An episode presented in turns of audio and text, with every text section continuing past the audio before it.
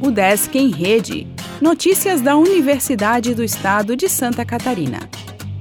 O Desk em Rede, edição 920. O Desk abre 1.500 vagas de auxílio digital e de subsídio para refeições.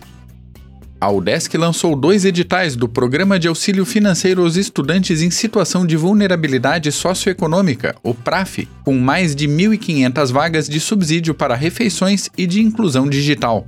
As duas chamadas recebem inscrições até 16 de junho. O PRAF é parte integrante das ações de assistência estudantil da UDESC que visam garantir o acesso, a permanência e a conclusão de curso dos estudantes na perspectiva de inclusão social, formação ampliada, produção de conhecimento, melhoria do desempenho acadêmico e da qualidade de vida.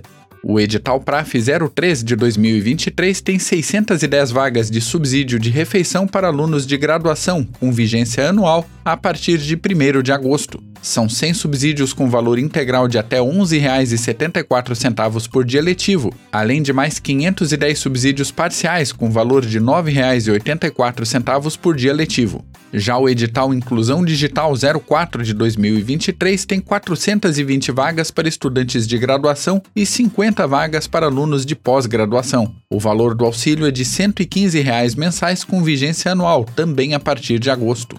Os resultados preliminares das chamadas serão divulgados em 28 de junho e os finais, após o prazo de recurso, em 10 de julho. Mais informações podem ser obtidas junto aos setores responsáveis nos centros de ensino. Blumenau cedia jogos estudantis da UDESC a partir desta quarta. Cerca de 1.200 acadêmicos disputarão a maior competição do gênero no país, o Gildesc, até domingo. Operação do Núcleo Rondon estende inscrição de curso. Servidores já podem acessar ambiente de aprendizagem.